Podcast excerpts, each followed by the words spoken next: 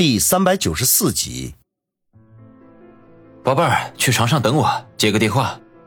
李飞在女人的屁股上拍了一下，转身走向茶几。女人咯咯一笑，把身上的轻纱脱掉，丢在了地板上，人却轻盈的闪进了卧室里，空气中留下一缕幽香。李飞看到这一幕，忍不住嘿嘿笑了两声，然后才抓起茶几上的手机，扫了一眼号码，是他老子打来的，就连忙接通。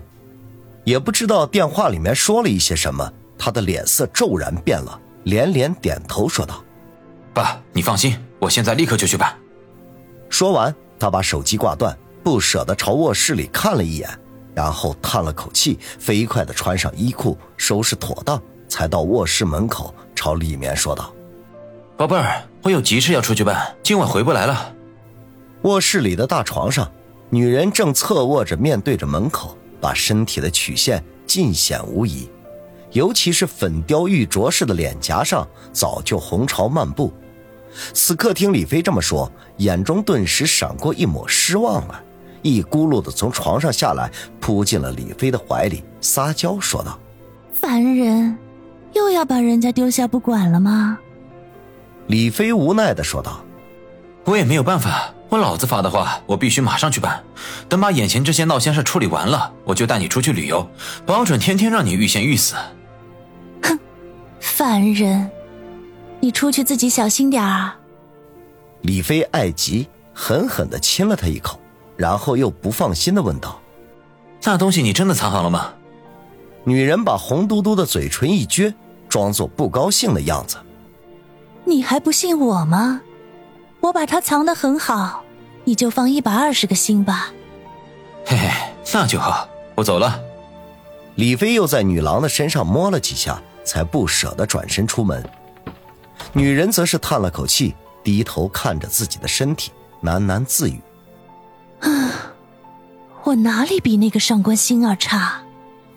说完，到客厅里拿了酒杯，倒了一杯红酒，又转身回到卧室里。舒舒服服的靠在床上，打开电视看了起来。而此刻，就在外面的阳台下方，王宇就像一只壁虎似的贴在墙壁上。听到关门声后，才吐了口气，低声骂了一句：“操！再磨叽一会儿，老子就要掉下去了。”他说完，双臂猛然一发力，一个鸽子翻身就落在了阳台里面，脚下悄无声息。支楞着耳朵听了半天，里面传来电视剧里的说话声，他就从衣兜里摸出曲别针来，开始在阳台的玻璃门上鼓捣了起来。三下五除二，就轻易的把门打开。上次是偷拍他老子的春宫图，这回是偷他的枪，老子跟这对父子还真是有缘分呢。王宇猫腰进去，心里头不禁暗想：从阳台的门进去。就是装潢豪华的客厅，大屏电视、进口沙发、欧式吊灯、红木家具，尽显主人装潢时候不计血本。王宇扫了一眼，就撇撇嘴，刚想发点感慨，就听见卧室里传来了脚步声。王宇一惊，赶紧躲在沙发的背后，从侧面探出半张脸来，偷偷的张望。刚才他在外面只能隐约听见里面人说话的声音，感觉女人的声音十分动听，却没见到其庐山真面目。此刻一见，不禁惊叹：这女人长得是真够漂亮的。如果不是全身散发着一股妖冶，还真能够跟上官星儿有一比。妈的，好白菜都让猪给拱了！王宇忍不住骂了一声。然后飞快的捂住嘴，把头缩了回去。刚刚迈步走进卧室的女人顿时一愣，扭头朝沙发这边看了过来。嗯，怪了，刚刚明明听见有人说话来着。女人愣了一下，脸上闪过一丝害怕来，寻思了一下，就赶紧闪身进了卧室，还随手把门给关上了。躲在沙发后面的王宇吐了口气。心说：“如果被他发现，那就只好不客气，一下子把他弄晕了。不过这么一来，万一李飞去而复返，事情就得露馅儿。好在这个光着屁股的美女好奇心不大，胆子也挺小。又等了一会儿，卧室里除了电视的动静，再没有其他的声响。王宇才起身站起来，伸了个懒腰，开始打量起周围的环境来。这是一个三室一厅的单元，估摸着面积至少在一百二十平米左右，装修的十分奢华大气，许多东西都是外国货。除去女人进去的那个卧室之外，还有两间卧室，门都虚掩着，里面关着灯，黑乎乎的，看不清里面的情况。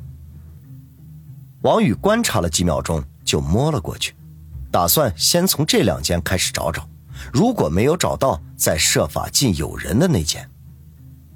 结果在那两间卧室里找了一通，一无所获，除了女人的衣服和化妆品之外，其他什么都没有。看来李飞也学他老子金屋藏娇，自己根本不来常住。看来只能进那间了。王宇心里头有点失望。孙威给他提供的资料里显示，李飞最近一段时间一直是滞留在这里的，但是谁也不敢确定那把射杀钟晓光的手枪也会藏在了这里，很有可能已经被处理掉了。他无疑是在赌运气。想到这里，王宇立即从其中一间卧室里出去，蹑手蹑脚地走到了有人的那间，把耳朵贴在门上，仔细地听了一会儿。那女人还没有睡，他沉思了一下，就飞快的到阳台的门前，把玻璃门打开，顿时一股冰冷的寒风灌了进来。接着，他用力的在玻璃门上敲了一下，砰的一声，顿时卧室里的电视声就戛然而止。王宇嘿嘿一笑，飞身闪到沙发后面，等着看好戏。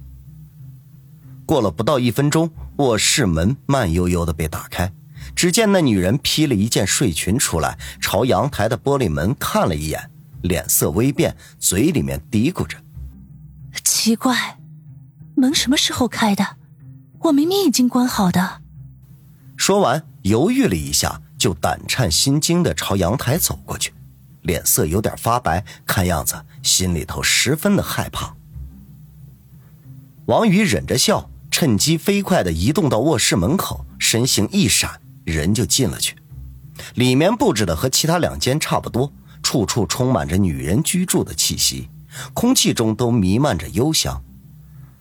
王宇也来不及仔细查看，一矮身就钻进了床底下，只等女人待会儿睡着了，他再开始行动。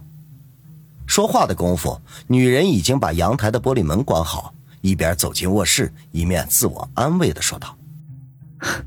别自己吓唬自己，肯定是刚才没关严，被风一吹就开了。我才不信！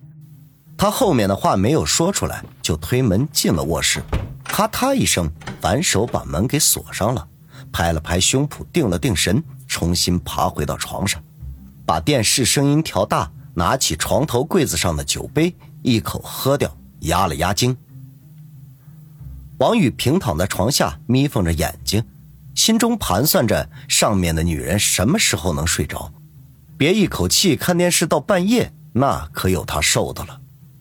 还好没过多大一会儿，床上的女人就打起哈欠来，嘴里面嘟囔着说今晚又要独守空房了，然后就把电视关掉，喝了酒瓶里的最后一滴酒，就钻进了被窝里。片刻的功夫，就响起均匀的打鼾声。王宇吐口气，从床底下爬了出来，探头探脑的往床上扫了一眼，只见那女人横躺在床上，被子踢到一边，睡得正香。王宇咽了口口水，强行按耐住躁动的心肝，心说：“如果今天老子不是来办正事的，非得把这个尤物给上了，玩玩李飞的女人，也不失为一种报仇手段吗？”他又贪婪的在女人的身上多挖了几眼。才恋恋不舍的移开目光，蹑手蹑脚的翻找起来。